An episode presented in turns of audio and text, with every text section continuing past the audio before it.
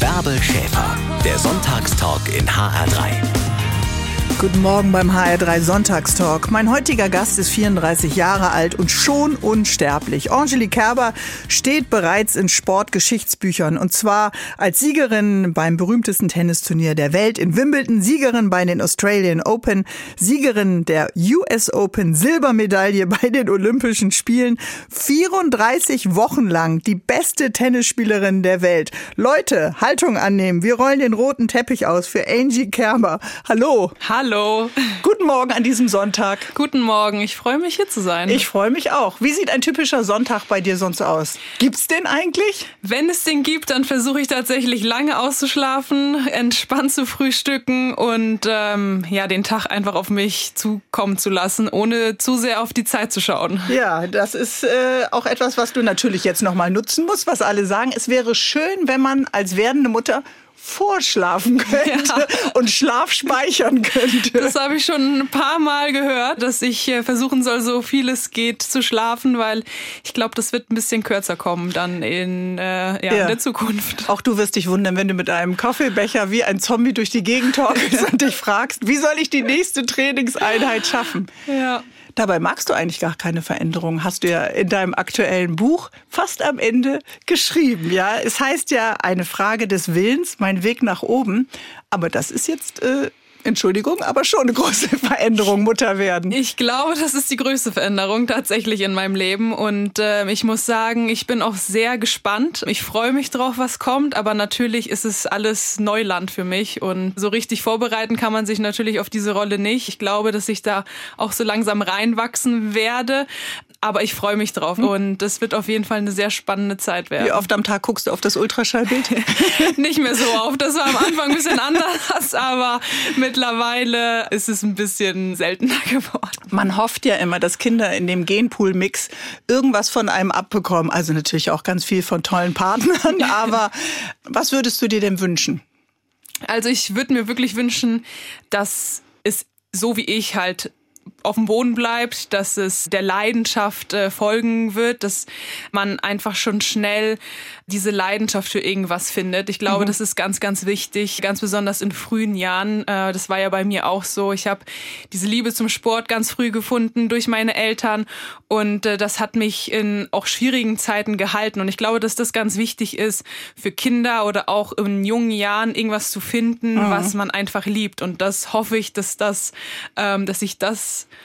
über meine Gene weitergeben kann. okay, das Ballgefühl, den Siegeswillen, den Disziplin vielleicht das auch, auch noch. Aber klar, andererseits werden natürlich Millionen, Milliarden von Teenagern groß, auch ohne diese äh, Leidenschaft. Ne? Ich meine, äh, deine Schwester, mhm. alle in mhm. eurer Family sind total verrückt nach Tennis. Mhm. Äh, das geht schon, ich glaube, zwei Generationen und die Onkel- und Tantenlinie äh, ja. äh, irgendwie zurück. Da ist es natürlich dann ein Geschenk, wenn die Kinder genau das Gleiche machen wie die Eltern und die Großeltern.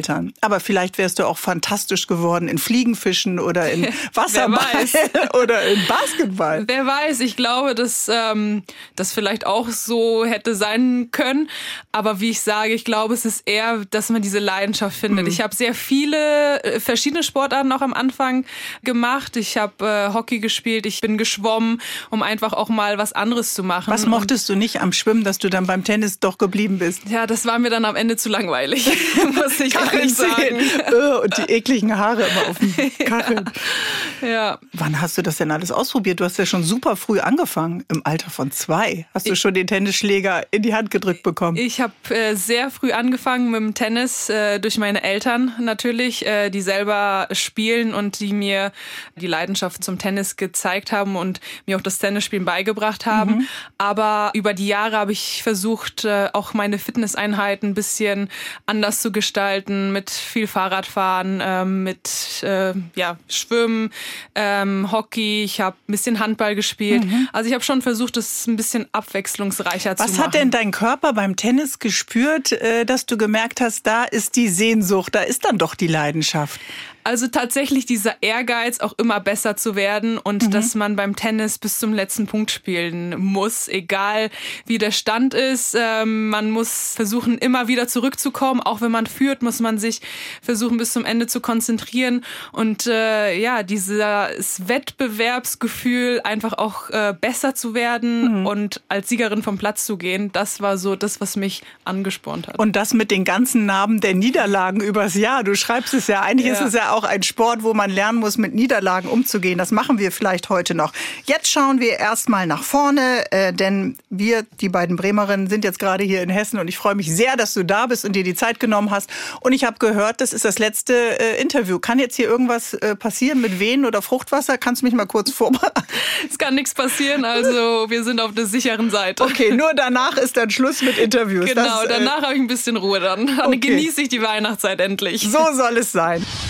Ich bin da mal weg, hat Angie Kerber zu ihren Kolleginnen im Tennis, Profitennis gesagt und sich vor einigen Monaten in eine Babypause verabschiedet, weg von der Weltkarriere.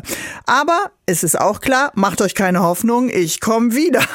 Angie Kerber ist heute mein Gast hier im HR3 Sonntagstalk. Es ist der letzte Sonntagstalk im Jahr 2022. Kannst du eigentlich sagen, Angie, äh, wie lange die Pause ganz genau so sein wird? Das kann ich noch nicht sagen, weil ich weiß jetzt nicht genau, wie lange ich tatsächlich brauchen werde, um wieder fit zu werden. Mhm. Aber ich werde alles geben, um so schnell es geht, wieder zurück auf den Tennisplatz zurückzukehren. Das ist natürlich mein Ziel. Schon mal die Ansage auch hier an alle, damit die nicht denken, so. genau, also ich werde auf jeden Fall versuchen, so schnell es geht zurückzukommen. Und ich muss sagen, ich vermisse es tatsächlich schon sehr. Ich spiele immer noch ein bisschen Tennis, mhm. auch in mhm. meiner Academy.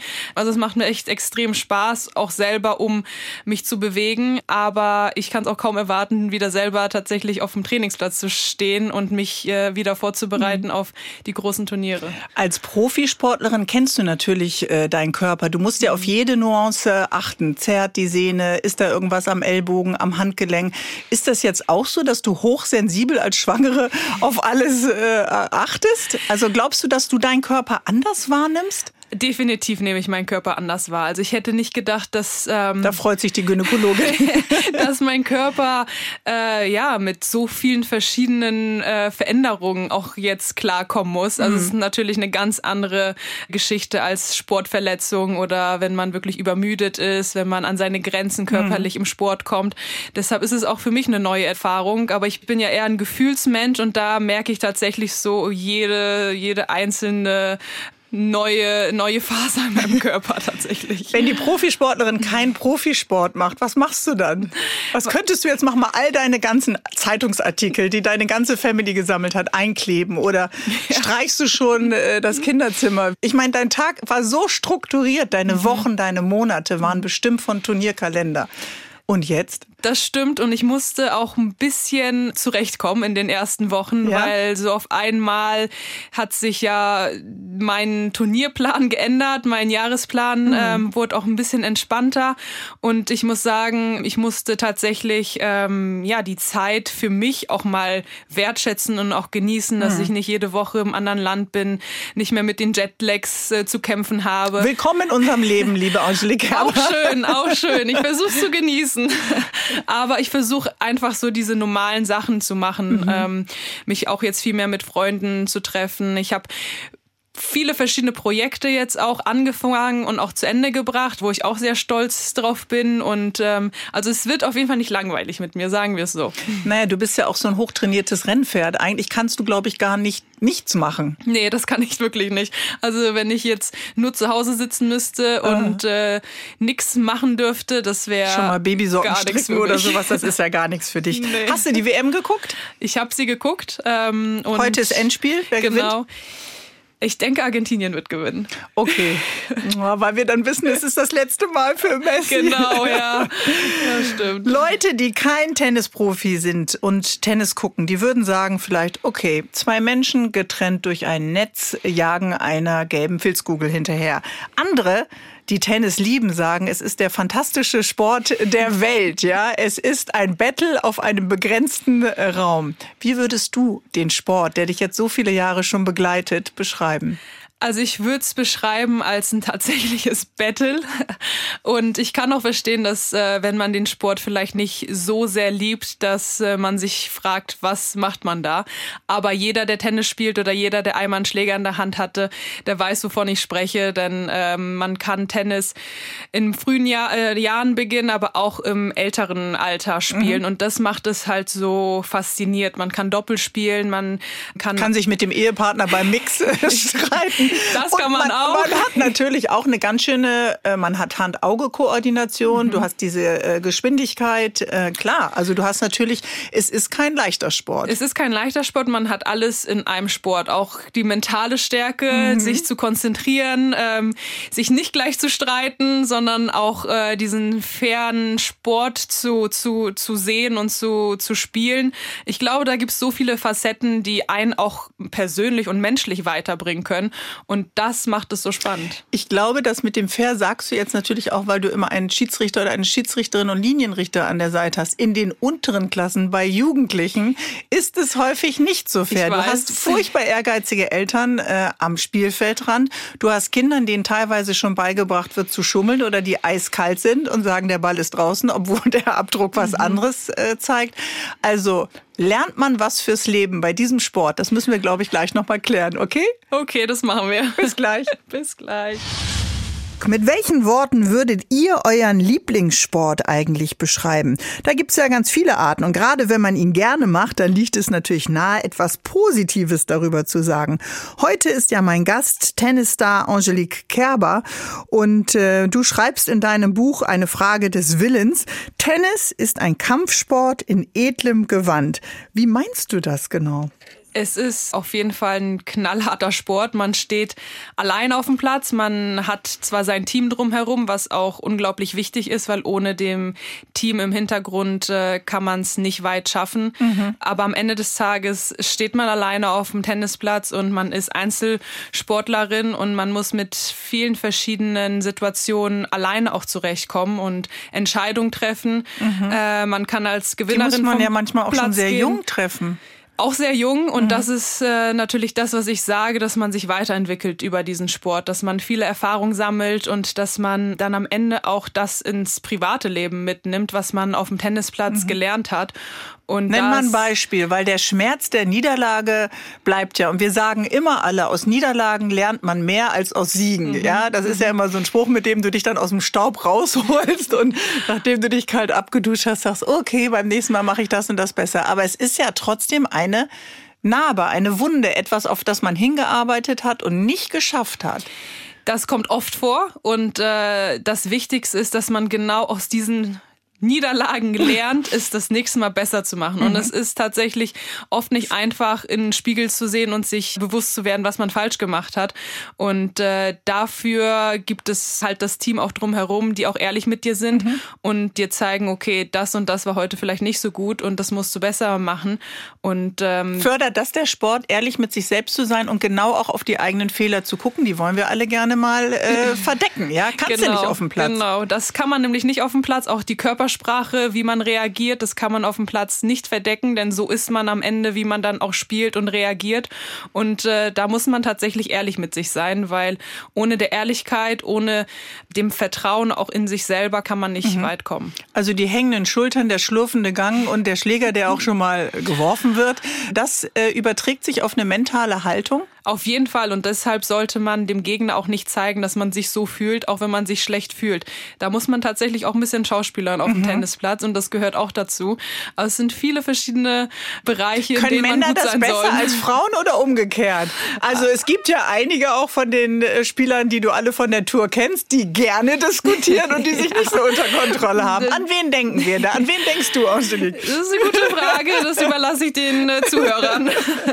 Ja, also äh, ich glaube, dass die Frauen da manchmal ein bisschen cooler sogar sind. Das kann sein, obwohl ich glaube, dass die Frauen ein bisschen emotionaler sind als die Männer. Ähm, mhm. Das ist natürlich Charaktersache, aber ich glaube, dass äh, ja die Frauen tatsächlich äh, wahrscheinlich ja ein bisschen vielleicht auch härter mit sich umgehen zwischendrin. Auf jeden Fall sind es nicht nur physische, es sind eben auch mentale Waffen. Es gibt zig kleine Nanodetails, mit denen man jemanden wahnsinnig machen kann. Mhm. Was ist deine stärkste Waffe? Also es gibt so viele, sich Zeit zu lassen, ähm, dann vielleicht den Gegner einfach mit der äh, Ausstrahlung, mit der Körpersprache vielleicht ein bisschen zu ärgern. Aber ähm, ja, das, das bin ja nicht so ich. Also Nein. ich versuche tatsächlich immer fair zu sein. Du und, nicht. genau, und äh, versuche da sehr respektvoll äh, gegenüber meiner Gegnerin ja. zu sein. Also Schuhe zu binden, nochmal etwas länger sitzen zu bleiben, bis man eine genau. Aufforderung vom Schiedsrichter oder Schiedsrichterin genau. bekommt, nochmal zum Handtuch zu gehen. Du hast eben dein Team erwähnt und du hast gesagt, ohne Team geht eigentlich gar nichts. Aber wie findet man sein Team?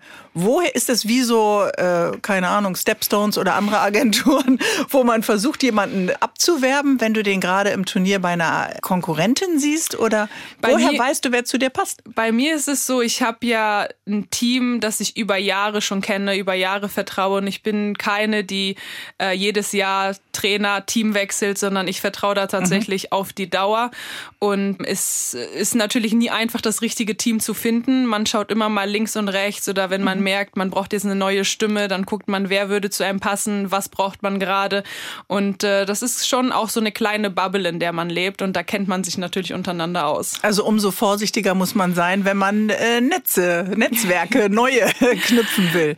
Das heißt, du bist äh, gerne treu bei deinem Team. Verstehe ich dich dann richtig, ihr wachst gemeinsam dann an den Niederlagen, ihr wachst, ihr feilt gemeinsam an den immer besser werdenden dann hoffentlich Ergebnissen und geht gemeinsam durch Täler? Genau, also ich gehe gemeinsam durch Auf und Abs mit meinem Team und äh, wir wachsen auch gemeinsam. Mhm. Äh, wir feiern die äh, schönsten Erfolge, aber auch in den schlechtesten Momenten mhm. ist man zusammen. Und ich glaube, dass das ein Team auch so zusammenschweißt, dass man genau in diesen Momenten trotzdem aufeinander zählen kann. Ja, und äh, ich habe auch mein erstes Grand Slam mit meinem Trainer gewonnen und für ihn war es auch das erste Grand Slam. Also so mhm. kommt man Schritt für Schritt den Zielen auch näher und ich glaube, das ist äh, das Wichtigste, dieses Vertrauen und dieser Respekt auch zueinander. Mhm. Wer gehört zum Team? Nenn das mal, weil wir reden ja nicht von Familie, wir reden nicht genau. vom Familiensupport, sondern. Ich habe einen Trainer, ich habe einen Physio, ich habe einen Manager und ähm, ich habe einen Fitnesstrainer. Hast du auch einen Bankberater? das bleibt in der Familie. okay, dann müssen wir gleich über Familie reden.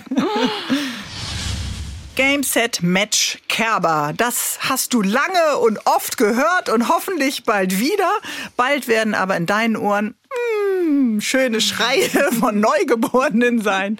Dann die ersten Mama-Rufe, aber noch reden wir über Tennis, denn Angelique Kerber ist unser Gast heute im HR3 Sonntagstalk. Du hast dein ähm, Buch mitgebracht. Es heißt Eine Frage des Willens, mein Weg nach oben. Und als du eine entscheidende Etappe oben geschafft hast, hast du geschrieben, oder das hast du danach geschrieben, weil während äh, du gewonnen hast, konntest du ja nicht schreiben. Wimbledon-Siegerin, Ausrufezeichen, ich für immer und ewig. Es ist vollbracht, vollkommen, my way, ganz oben. Zurückgekommen, Kindheitstraum, Mission completed, never give up.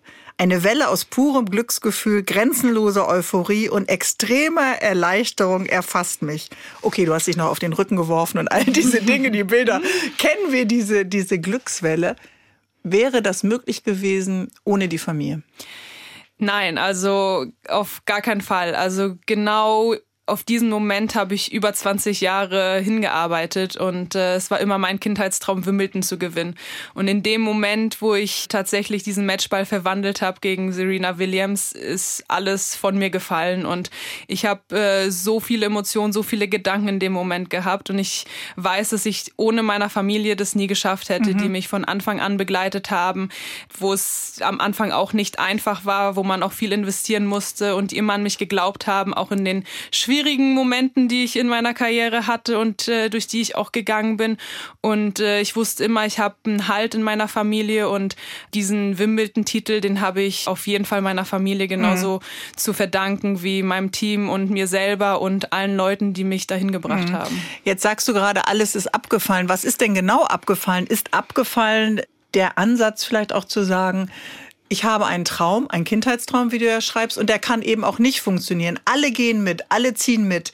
Die Wochenenden, die Fahrten, das Geld. Ich meine, das kostet ja alles, dich anmelden bei äh, Turnieren. Ja. Ist ja jetzt nicht so, als wenn du äh, eingeladen bist. Wir reden von den Anfängen, mhm. von den ersten Jahren. Ja, also das war auch keine einfache Zeit. Mhm. Äh, man musste, wie gesagt, viel investieren, um diese ersten Schritte auch zu gehen. Man hat auch nie gewusst, wohin geht die Reise. Man musste viel Mut auch haben, weil man kann sich immer auch in jungen Jahren verletzen. Man weiß nie, ob man seinen Traum und sein Ziel auch schafft.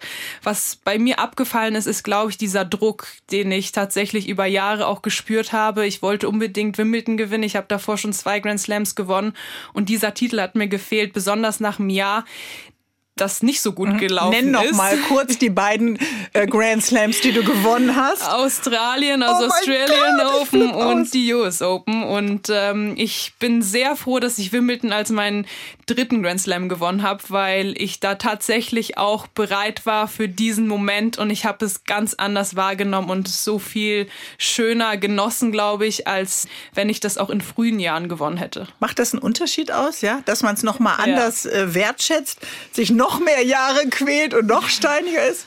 Ich ja, glaube stimmt. Schon, Moment, ja. wer hat denn Wimbledon früh gewonnen und wem ist es danach nicht so gut gegangen? Hm. Nein, aber ich glaube schon, dass äh, wenn man älter wird, dass man ein bisschen anders auch drauf schaut, dass man das ganz anders wahrnimmt, mhm. viel ja ganz anders wertschätzt und auch weiß, was auf einen zukommt. Ich glaube, wie gesagt, wenn man das in jungen Jahren gewinnt, ist es ein unglaublicher Erfolg, aber das ist natürlich alles auch Neuland. Man muss da reinwachsen und das ist ähm, nie einfach. Über Wimbledon und die Loge mit Kate und Meg Megan und auch die von Serena müssen wir gleich noch mal reden. Ich glaube, da hätte ich nicht einen einzigen Ball werfen können äh, beim Aufschlag. Ich suche hier noch eine Stelle in deinem Buch, weil du gerade gesagt hast, es hat einen großen Preis. Äh, du hast ja in den ersten Jahren, das muss man ja auch noch mal sagen, einfach auch Schule gehabt, ja, also mhm. also ganz normalen Alltag wie Millionen Kinder und trotzdem diesen Traum auch in deinem Rucksack. Mhm. Und es gibt hier eine Szene, wo du einen, ich finde es jetzt leider äh, gerade nicht, den Test vorgelegt bekommst. Ich glaube, es ist mhm, Geschichte, Geschichte, gewesen. Ja. Und du hattest ein, eigentlich, eigentlich überhaupt keine Ahnung. Nee. Ja, du hast am Wochenende noch ein Turnier gespielt, ihr seid abends zurückgefahren, bist wahrscheinlich weit gekommen, ja. konntest einfach nicht lernen. Ja. Kann man den Siegeswillen, den man eben für diesen Sport hat, den du hast, nicht auch auf Geschichte, Mathe und Bio irgendwie übertragen? Das sollte man. Und äh, ich muss sagen, meinen Eltern war es auch wichtig, dass ich meine Schule zu Ende bringe. Das habe ich auch äh, ganz gut hinbekommen. Ja. In dem Moment. Realschulabschluss hast du immer. Genau, genau. Und äh, in dem Moment ja, war ich nicht auf den Geschichtstest vorbereitet. Und das habe ich dann auch meiner Lehrerin äh, gezeigt. Und ja, da gab es dann einen kleinen Knall. Aber ich glaube im Nachhinein. Antike war, glaube ich, das Thema. Gut, genau. das holst du dann nochmal nach, wenn wenn, genau. wenn deine Kinder in der Schule sind, dann wirst du genau daran das denken. Das kann sein. Das kann tatsächlich sein. Aber ich glaube, im Nachhinein kann sich meine Geschichtslehrerin ja denken, warum ich das getan habe. Jetzt, weil es gut gegangen ist. Genau. Aber das ist genau. vielleicht das, was du auch gerade äh, beschrieben hast. Was wäre, wenn du dich verletzt hättest? Was wäre, und du hast auf deinem Weg so viele andere Talente gesehen, die genau die gleiche Disziplin hatten wie du und von denen eben heute keiner mehr spricht. Auf jeden Fall. Und es gibt so viele Tennisspielerinnen, die Tennis spielen können. Und es muss so viel zusammenkommen. Man muss Glück haben und man weiß nie, ob man das Ziel erreicht. Aber ich denke, dass am Ende des Tages das Wichtigste ist, dass man es probiert hat, dass man sich selber nichts vorwerfen kann und dass man das Beste aus sich selber rausgeholt hat. Und selbst wenn man eine Karriere irgendwann beendet und man hat kein Wimbledon gewonnen, weiß man, man hat aber alles probiert. Man ist einen unglaublich schönen Weg gegangen mit vielen Auf und Abs. Man hat viel gelernt und man ist am Ende zu so einer einer Frau, Mann gereift, wie man dann äh, geworden ist, weil das ist Seien wir ehrlich, es ist schöner, Leben. ist es aber schöner mit Wimbledon. Natürlich, ich würde es auch nie wieder weggeben wollen. Kann dir auch keiner mehr nehmen. Lass uns kurz gleich nochmal über Wimbledon reden, ja? Oh mein Gott, ich kriege nur Gänsehaut.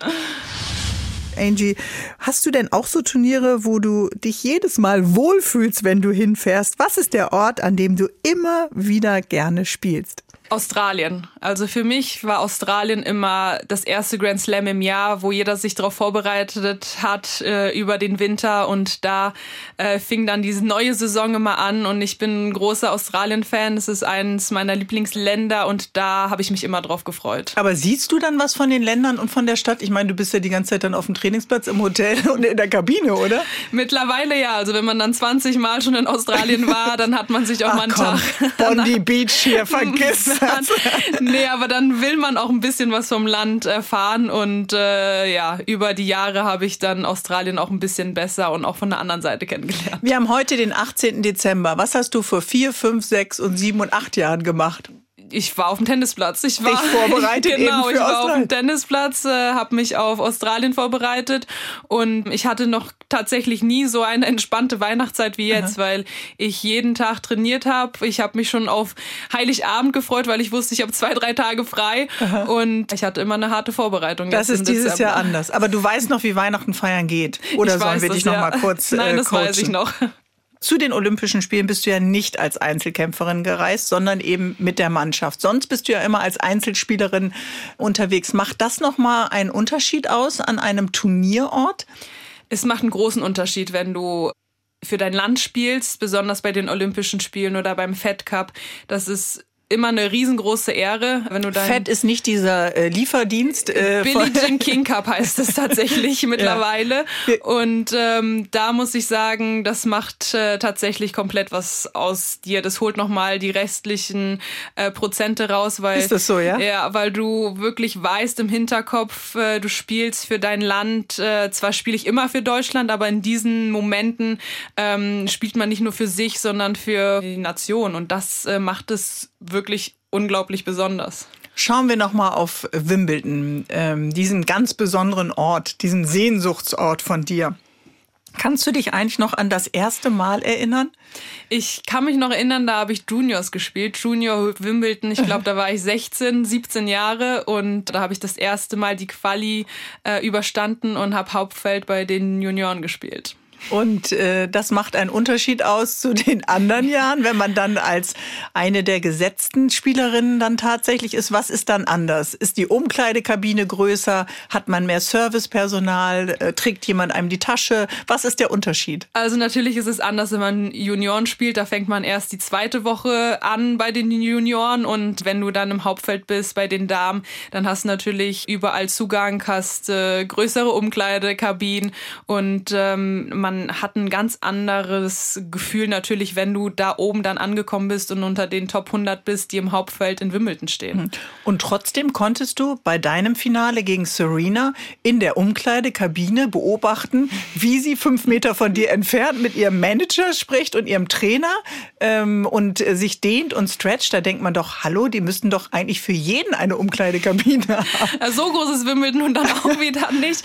Ähm, da teilt man sich die Umkleide so wie bei anderen Turnieren. Ähm, aber ja, also wenn man dann die letzten zwei Spielerinnen vom Turnier ist, äh, sind und für mich war es tatsächlich das zweite Grand Slam Finale oder das zweite Wimbledon Finale dann wieder gegen die Serena und ich war einfach nur unglaublich stolz und dankbar, dass ich die zweite Chance bekommen habe. Und ähm, da guckt man natürlich dann mal so links, rechts, was dann die Gegnerin macht. Aber Spricht man dann in der Kabine miteinander? Nicht wirklich. Also man äh, begrüßt sich und das war's eigentlich. Also da ist dann Klingt jeder kurz angebunden. genau, da ist dann jeder auf sich selber fokussiert. Äh, Du hast geschrieben, beim zweiten Mal oder bei dieser zweiten Chance ist eigentlich das äh, Schwierige gewesen, dass du von der Presse gesehen wurdest als die, die schon mal gegen Serena äh, verloren hat, aber das gar nicht gesehen wurde, ich bin hier nochmal, ich habe unglaublich äh, an meinen Stärken trainiert und alle Schwächen natürlich ausgemerzt und ich habe einen so starken Siegeswillen im Gepäck, dass das gar nicht gesehen wurde. Also der Blick ist dann eigentlich auch ziemlich eng auf äh, dich gewesen. Das stimmt und ich muss auch sagen, dass wenn man viele Leute fragt, wie oft ich Wimbledon gespielt habe, dann bekomme ich die Antwort ja einmal, wo ich es gewonnen habe. Also damals, als Mhm. ich Wimbledon Finale gespielt habe, das ähm, haben nicht mehr so viele Leute im Kopf, obwohl das natürlich auch einer der größten Erfolge Mhm. war, Wimbledon Finale zu spielen und das zweimal. Aber ähm, klar, das ist dann nochmal ein ganz anderer Unterschied, wenn man es gewonnen hat und dann wird man ganz anders wahrgenommen. Was hast du beim zweiten Mal im Finale anders gemacht? Bist du anders auf den Platz gegangen? Du hast vorhin von Körperhaltung gesprochen.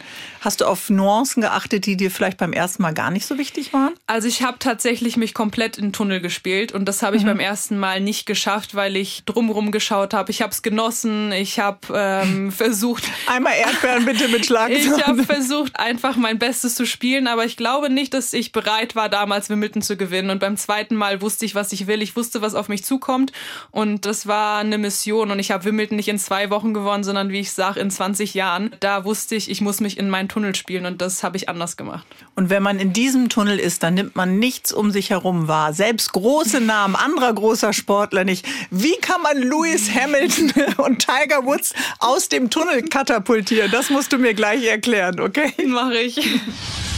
Sie hat sich vor dem Wimbledon-Endspiel eine Kabine geteilt mit der Gegnerin und ist dabei cool geblieben. Kein Wunder, denn sie heißt ja auch Angelique Kerber und hat dann Wimbledon auch gewonnen, liebe Angelique. Und trotzdem weiß man ja, es gibt die royale Box.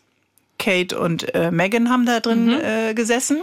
Hast du die Serie schon geguckt bei Netflix? Ich habe sie jetzt angefangen. Ja, ja, ich bin auch bei Folge 3. Ja, ich und bin noch bei eins. Bist du im Team Kate William oder im Team äh, Meghan und Harry?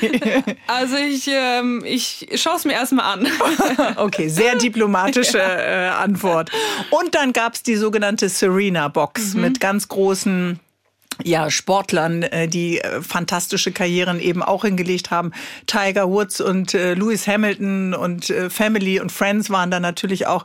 Da nicht hinzugucken und das nicht wahrzunehmen, wie funktioniert das?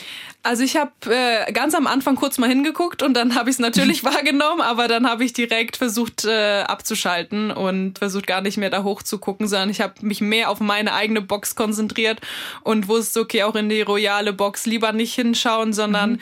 erst dann nach dem Finale kann ich dann wahrnehmen, wer da alles zugeschaut hat und so habe ich es dann auch durchgezogen. Wie schafft man das, Dinge auszublenden? Weil das ist ja für mhm. viele, die als Laien normale äh, Turniere bundesweit äh, spielen am Wochenende, Wochenende immer das größte Problem. Nebenan äh, feiern die unterm Bütchen da, die anderen äh, ärgert es, weil die auf der Terrasse äh, quatschen oder ein Handy klingelt. Aber wie funktioniert das? Lernt man das tatsächlich? Das lernt man und das lernt man über Erfahrung, über viele verlorene Matches mhm. wegen solcher Probleme, weil man links, rechts guckt. Und das Wichtigste ist tatsächlich, sich kleine Ziele zu setzen oder ähm, sich was vorzunehmen und sich nur auf das eine zu konzentrieren. Kleine und Schritte. Kleine Schritte, nicht zu große Schritte, nicht nach links und rechts schauen. Und für die Gegnerin ist es ja genauso. Und ähm, ja, ein bisschen versuchen auch zu Schauspielern und gar nicht dem Gegner zu zeigen, dass das ein oder andere dich nervt. Mhm, okay, also das scheint wirklich eine Herausforderung zu sein. Das könnten wir eigentlich alle in unseren Alltag auch mal mit übernehmen. Ja. Denn mittlerweile jammert Stimmt. man ja sehr schnell, wenn die äh, Kollegen mal in die Reiswaffel dann beißen. Aber ähm, dieser Beruf hat sehr viele Täler. Du hast es mhm. schon gesagt. Es ist der Umgang mit Niederlagen. Wieso übt man einen Beruf aus, in dem man immer wieder eine Klatsche bekommt? Es gibt doch so schöne Berufe. Wirst du Hebamme, hast du jeden Tag einen Glücksmoment im besten Fall. Aber Tennis ist auch ein schöner Moment, in dem man auch Siege feiern kann. Und ich muss sagen, so viele Emotionen, die ich durch mein Tennis bekommen habe, habe ich neben dem Platz bisher noch nicht erlebt. Und genau deshalb spiele ich immer noch Tennis. Ich Suchst du immer wieder genau dieses Glücksgefühl? Ist das so ein Jagen nach dem Glück?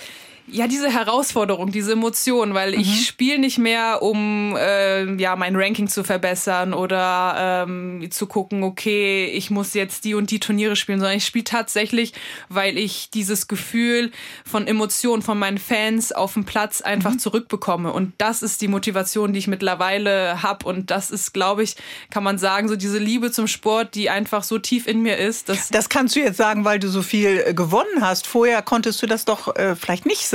Da hatte man natürlich andere Ziele. Ja. Da wollte man da hinkommen, wo ich hingekommen bin. Mhm. Und äh, ja, die Ziele verändern sich und man muss sich immer wieder neu motivieren, denn wenn man einmal einen Grand Slam gewonnen hat, dann kriegt man ein kleines Motivationsloch, weil man ja sagt, man hat es ja schon erreicht, was kommt als nächstes und sich dann wieder neu zu motivieren, neue mhm. Ziele zu suchen und zu finden, das hat mich immer ja motiviert, wieder von vorne anzufangen, besser zu werden und ich glaube so, dass diese Ziele einen halt auch im Alltag motivieren und wenn es nur kleine Ziele Aber sind. Aber warum hast du diese Disziplin? Äh, woher kommt das? Hat man das oder kann man das äh, wirklich lernen? Weil viele von uns, ich meine, es ist bald Anfang des Jahres, muss ich dir mhm. nicht sagen, wie viele Leute sich vornehmen, äh, mhm. abzuspecken, äh, jeden Tag joggen zu gehen oder dreimal die Woche zumindest. Und dann brechen die nach sechs Wochen ein, spätestens. Ja, ja. weniger Zucker essen, äh, you ja. name it. Ist ja ganz egal, was man da nimmt. Du hältst immer durch. Also ich glaube auch, dass man es lernen kann. Also entweder man hat es in den Gen oder im Charakter, aber man kann es auch lernen. Und äh, da ist dieser Wille einfach das, was einen halt hält. Man muss es unglaublich wollen. Mhm. Und wenn man es tatsächlich will, dann hält man es auch aus. Wenn man es nach sechs Wochen dann abbricht. Hat man es dann nicht gewollt? Dann mhm. wollte man es wahrscheinlich nicht zu 100 Prozent, sondern man hat irgendwas angefangen, um es einfach anzufangen, aber man will es dann am Ende mhm. tatsächlich nicht zu Ende bringen. Und ich glaube, dass das dieser Wille ist, den man lernen kann. Ja. Was fällt sonst noch ab, wenn man so fokussiert in diesen Beruf, in eine Karriere geht, die ja auch zeitlich begrenzt ist, weil irgendwann macht es der Körper nicht mehr mit. Du kannst ja nicht mehr mit 50, 60, 70, auf jeden Fall nicht mehr in der Kategorie, wo du jetzt spielst, äh, mitspielen. Was bleibt auf der Strecke? Ja, viele Sachen. Also ähm, der normale Alltag. Man ist bei Familienfeiern nicht dabei, bei Geburtstagsfeiern mhm. mit Freunden äh, gemeinsam Wochenenden zu verbringen oder mal in Urlaub zu fahren spontan. Also das sind viele Aber das Sachen. spürst du, obwohl du dieses Ziel hast. Ähm, ja? Es kommt durch, wenn man dann am Ende alleine irgendwo im Hotelzimmer ist mhm. und äh, alleine dort ist und weiß, äh, die Freunde feiern gerade 18. Geburtstag oder 30. Geburtstag mhm. und es ist gerade eine Hochzeit, wo man man gerne sein würde, aber nicht kann und nur kurz mal FaceTime machen kann und das war's. Also das spürt man auch und das sind auch die Momente, die natürlich auch ja nicht immer schön sind, mhm. die die Fans oder die Leute von außen auch nicht mitbekommen und auch durch solche Zeiten muss man gehen und das sind äh, auch einige Sachen, auf die man verzichten muss. Ja. Mhm. ja, dann kann ich mir vorstellen, ist man auch, obwohl man ja umgeben ist von einem Team, das sind ja nicht immer deine Freunde, das darf man ja nicht äh, verwechseln. Das Netzwerk ist dann ja vielleicht ein anderes, wonach man dann gerade gerade Sehnsucht hat. Ja. Ich habe auch Sehnsucht nach dir und deswegen reden wir gleich weiter. Angelique Kerber ist heute mein Gast, meine Gästin im HR3 Sonntagstalk. Mehrfache Grand Slam Gewinnerin, deutsche Weltklasse Tennisspielerin mit großem Netzwerk. Die ganze Familie ist in diesen Sport involviert und natürlich hast du auch Trainer, Physio, Manager und doch, wenn man dann abends alleine nach einem Match im Hotelzimmer sitzt, ist es äh, da manchmal auch recht einsam? Oder, Angie? Das stimmt. Also man ist tatsächlich immer mal wieder einsam, weil die Familie dich nicht nonstop begleitet, mhm. sondern man äh, sein Team drumherum hat, was man als zweite Familie zwar kreiert, aber es ist natürlich nicht das Gleiche. Und es gab viele Tage und viele Stunden, die man dann am Ende natürlich alleine dann verbracht hat und nur mit den Gedanken da sein mhm. konnte. Bist du dann jemand, der sowas aufschreibt oder hast du gute Freundinnen dann auf der Tour auch Freundschaften gefunden? Ich habe äh, viele gute Freundinnen auf der Tour auch gefunden und da bin ich auch sehr dankbar, mhm. dass sie auch bis heute halten. Und, äh, Wer zählt dazu? Die Anna Ivanovic zum Beispiel, mhm. die Wozniacki, die Radwanska, so gibt viele Freundinnen, die ich über die Jahre getroffen habe. Auch die Andrea Petkovic mhm. aus Deutschland zählt natürlich auch dazu. Also es sind schon viele, die man äh, ja, die man auch in der Nähe hatte und wenn es dann mal wirklich einem nicht so gut ging, dann mhm. hat man versucht, so ein bisschen mal was anderes abseits vom Tennisplatz zu machen, Kaffee zu trinken oder einfach mal raus und äh, spazieren zu gehen. Mhm, einfach mal den Kopf dann tatsächlich wieder frei genau. bekommen. Und trotzdem hat man ja auch Phasen, wie du sagst, wo es einfach nicht so gut läuft. Alexander Zverev hat jetzt so eine mit einer sehr, sehr langwierigen, mhm. sehr schwierigen äh, Verletzung. Boris Becker hat aus anderen Gründen gerade eine schlimme Phase. Aber ähm, wer hilft einem bei solchen Reha-Durststrecken dann auch? Es ist äh, klar, also Verletzungen sucht man sich nicht aus mhm. und das ist im Sport kann es immer passieren. Und was, was wichtig ist, dass man da wirklich gute Leute drumherum hat, die einen einfach stärken und mit denen man diesen steinigen Weg dann zurück kommt mhm. oder zurückgeht, um zurückzukommen. Und das dauert manchmal ein bisschen länger, aber wenn man diesen Willen hat und den mhm. Ehrgeiz und äh, wenn man viele Ziele noch hat und mhm. äh, weiß, wohin man zurückkommen möchte, dann das dann muss aber noch einfacher. brennen, das Feuer. Ne? Ich meine, du hast es brennen. ja auch gerade gesagt, 20 Jahre eben auf einem langen, langen Weg äh, mit vielen äh, Einsatz und viel Disziplin, auch vielen Opfern. Aber das war immer dein äh, Ziel und trotzdem gab es ja bei dir auch mal Phasen, wo du gesagt hast, Leute, diese Tennisschläger, die zerhacke ich jetzt, die verbrenne ich, die zerstückel ich. Ihr könnt mit den ganzen Seiten machen, was ihr, was ihr wollt. Äh, was war denn für dich ein Grund, dann doch zu zweifeln an deinem Ziel? Was war das für eine Phase? Das war auch eine schwere Phase, wo man äh, elfmal in der ersten Runde verloren hat und äh, gemerkt hat, okay, egal was man macht, man macht es falsch, man kommt nicht dahin, wo man hinkommen möchte. Und hast du mal mit Aufschlag von unten versucht? Irgendwie hast alles versucht. Ne? ich habe alles versucht und da ging irgendwie gar nichts. Und ja. äh, da zweifelt man natürlich auch an sich selber. Und äh, dann bekommt man auch an einem Moment, wo man überlegt, okay, macht das alles noch einen Sinn oder ähm, soll man einen anderen Weg einschlagen? Wird man dann auch mal nervös, weil das kostet ja alles. Ich meine, du hast ein Team dabei, äh, die haben vielleicht auch Familie, die bauen sich einen Carport, mhm. die kriegen auch Kinder. Du hast ja auch eine Verantwortung für Mitarbeiter. Ja, und äh, da wird man auch nervös äh, zwischendrin. Mhm. Aber man hat dieses Vertrauen in sich selber, dass irgendwann der Moment kommt, wo es dann wieder bergauf geht. Und wenn man hart trainiert, hart arbeitet, wird es irgendwann ausgezahlt. Man weiß nie wann, das kann auch ein, zwei Jahre dauern. Aber trotzdem weiß man, okay, äh, man macht das Beste, man geht den richtigen Weg und da muss man halt dieses Vertrauen in sich selber haben. Also das ist, glaube ich, ganz, ganz wichtig. Das nehme ich heute mit. Und das ist eben auch die Frage des Willens. Äh, der kommt, egal welchen Aspekt du ansprichst, immer wieder vor. Nur beim Matchball da zittert dann doch ja. das Händchen ein bisschen. Ja. Matchball ist irgendwie noch mal was anderes. Tausendmal geübte Bewegung, äh, mentale Stärke. Wenn der Matchball, äh, das muss jetzt nicht Wimbledon sein äh, gegen mhm. Serena Williams, aber an diesem Beispiel hast du es ja beschrieben, plötzlich äh, hinterfragt man alles und ist dann doch nervös man ist plötzlich tatsächlich nervös und da ist es egal, wie viele Stunden man trainiert hat, egal was man alles gelernt hat. In dem Moment hat man eher nur die Hoffnung, dass man keinen Fehler macht und den Ball übers Netz bringt und dass die Gegnerin eher einen Fehler macht. Hauptsache zurückbringen. Hauptsache genau diese Hoffnung hatte ich auch. Was muss immer rein in deine Tennistasche? Was darf nie fehlen, wenn du auf den Court gehst? Meine Tennisschläger, meine Tennisschuhe, dann habe ich zum Umziehen immer Sachen dabei. Mhm. Ähm, meine Therabänder zum Warmmachen mein Handy ist auch immer drin auf Flugmodus. Damit die dir aus der Box nochmal so einen Tipp geben und sagen so. Darf man leider nicht. Schön mal wär's. Longline, Short Cross. Nein. Schön wär's. Und äh, was habe ich noch drin? Äh, mein Wasser natürlich. Ein Glücksbringer, hab, irgendwas Privates? Äh, irgendwas? Ich habe ähm, hab ich eigentlich, ich habe Schmuck immer als mein Glücksbringer. Mhm. Also ich spiele ja immer mit, mit meinem Schmuck. Also das ist immer so ein Ritual, das ich bei mir haben muss. Aber ansonsten ist meine Tasche eher leicht. Also ich mhm. versuche nicht so viele Sachen in die Tasche zu es tun. Es gibt Spieler, die haben irgendwelche Ticks. Wie muss das mhm. Handtuch liegen? Wie müssen die Flaschen stehen? In welche Richtung äh, muss das Logo äh, sein? Ein verrückter Aberglaube. Mit welchem Fuß betritt man mhm. zuerst den Rasen? Sagt man erst dem Balljungen oder dem Schiedsrichter guten Tag? Hast du so Ticks, nenne ich das mal, abergläubische Rituale? Zum Glück habe ich nicht viele Ticks. Zum, ich fange immer an mit irgendwelchen Ritualen. Also die ersten drei, vier Spiele versuche ich dann auch die Flasche richtig hinzustellen, das Handtuch äh, über den Stuhl zu hängen. Aber nach drei, vier Spielen muss ich sagen, da bin ich nicht diszipliniert, weil dann ist es mir auch egal. Aber es gibt viele, die tatsächlich sich so fokussieren und in dem Rhythmus bleiben, glaube ich, und sich nicht von irgendwelchen anderen Geräuschen wegbringen lassen. Und starren stattdessen eben darauf, dass genau. die Flasche richtig steht. So, jetzt haben wir ja auch so eine Art Mini-Wimbledon in Hessen und darüber müssen wir gleich reden, weil du bist die Schirmherrin des Bad Homburger Tennisturniers. Die haben echten Rasen. Kommt das Saatgut aus Wimbledon oder? Also die Rasenplätze sind tatsächlich genauso wie in Wimbledon, ja. Reden wir gleich drüber. Angelique Kerber ist äh, unglaublich sympathisch, wird Mutter, gibt uns heute ihr letztes Interview, bevor sich in die Mutterschutzpause verabschiedet. Dreifache Grand Slam-Gewinnerin, unter anderem auch in Wimbledon. Wo, Angie, bereitet man sich denn am besten auf das berühmteste Tennisturnier der Welt vor? In Hessen, klar, oder?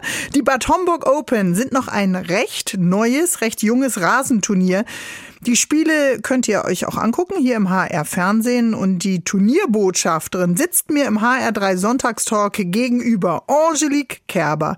Ein noch sehr junges Turnier. Erzähl mal. Wir haben äh, vor zwei Jahren Premiere gehabt mit den Bad Homburg Open. Und, da war noch ähm, Pandemie. Ähm, genau, da war noch Pandemie. Da durften auch ähm, nicht äh, alle Zuschauer rein, sondern wir hatten da tatsächlich noch äh, sehr strenge Regeln und ich bin sehr froh, dass es dieses Jahr anders war und ich freue mich auch wieder aufs nächste Jahr. Und es ist ein Herzensturnier oder ein Herzensprojekt von mir geworden. Du bist Botschafterin praktisch dieses Turniers. Das heißt, du musst andere Profis dahin locken und sagen, da ist es cool, oder? So ähnlich. Nächstes Jahr haben wir die Iga Schwiontek bei uns, oh, die schön. Nummer eins der Welt und wow. das ist äh, mir oder uns schon mal gelungen. Allerdings. Aber was mir halt wichtig wichtig war halt, ähm, ja, meine ganze Erfahrung reinzubringen, weil ich weiß, was man als Spielerin möchte, braucht oder was einem gut tut. Aber auf der anderen Seite habe ich jetzt viel gelernt, was so ein Turnier ausmacht und wie viel Organisation dahinter steckt, was nicht so einfach ist. Deshalb sollten die Spielerinnen das ein oder andere Turnier auch ähm, ein bisschen mehr schätzen, muss ich mhm. sagen, weil äh, das ist tatsächlich. Was zum Beispiel? Also was sollte man schätzen, worauf du jetzt Wert gelegt hast? Das sind ja deine Erfahrungen von vielen, vielen zig internationalen internationalen und nationalen Turnieren. Und wir haben ja auch nicht so viele große Turniere. Hat Bad Homburg das Zeug jetzt mit deinen Personal Details sozusagen ein ganz großes zu werden? Definitiv, weil die Location ist einfach wunderschön und auch das Feedback von den Spielern, von den Zuschauern, von den Fans ist nur positiv und wir stecken tatsächlich viel Herz da rein. Das Hotel ist direkt um die Ecke, also man kann zu Fuß ähm, durch den Kurpark. Du klingst schon wie die Tourismusbeauftragte ja. von Bad Aber ehrlich gesagt, weil das Hotel um die Ecke ist, das hast du ja auch äh, woanders, kommt man ja nicht. Spielt das Preisgeld eine Rolle? Ähm, auch, aber nicht in dem Fall, weil das mhm. ist direkt vor Wimbledon und hier konzentriert man sich eher auf die richtige Vorbereitung auf mhm. Wimbledon, weil es gibt nicht viele Rasenturniere vor Wimbledon und da versucht man jedes Turnier zu spielen, was man spielen kann, um sich mhm. einfach so gut es geht auf Rasen vorzubereiten, um dann in Wimbledon das Beste mhm. aus sich rauszuholen und darauf kommt es tatsächlich in dieser Phase an. Also es gibt Sandturniere, es gibt die Turniere wie in New York mit diesem festen Boden, wie heißen Hartplatz. die? Hartplatz, genau. genau. Man sagt ja nicht feste Bodenturniere, sondern Hartplatz. Und es gibt eben Rasenturniere. Äh, wenn das sehr heiß ist, sieht der Rasen ziemlich trocken aus und mhm. äh, dann gibt es auch Stellen, die so abglatzen und aufröbbeln.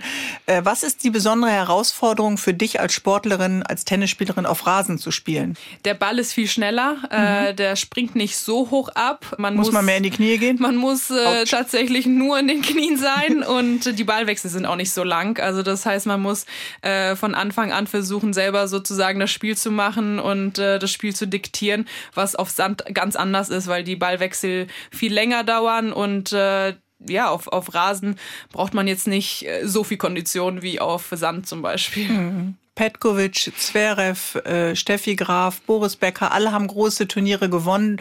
Du bist in dieser ganz großen Linie der deutschen Tennisspieler äh, dabei. Hast du Kontakt zu Boris Becker gehabt jetzt in dieser Zeit? Weil wir gerade über Wimbledon sprechen, muss ich das nochmal ansprechen. Habe ich jetzt äh, tatsächlich nicht. Nicht. Gehabt. Und zu nee. Steffi Graf? Ähm, immer mal wieder, ja, immer mal wieder. Ähm, aber jetzt auch nicht ähm, intensiv. Wenn man auf deine Karriere irgendwann mal zurückblickt, wenn du in dem Alter bist, von dem, in dem Steffi Graf mhm. jetzt ist, was würdest du dir denn wünschen, was bleibt? Von der Karriere Angelique Kerber. Du bist ja noch aktiv, aber beamen wir uns mal 20, 25 Jahre weiter. Also ich hoffe, dass man mich in Erinnerung äh, hat als wirklich äh, eine faire Spielerin, die immer versucht hat, bis zum Ende zu kämpfen, immer zurückgekommen ist und ähm, ja, der man immer zugetraut hat, große Turniere zu, zu gewinnen.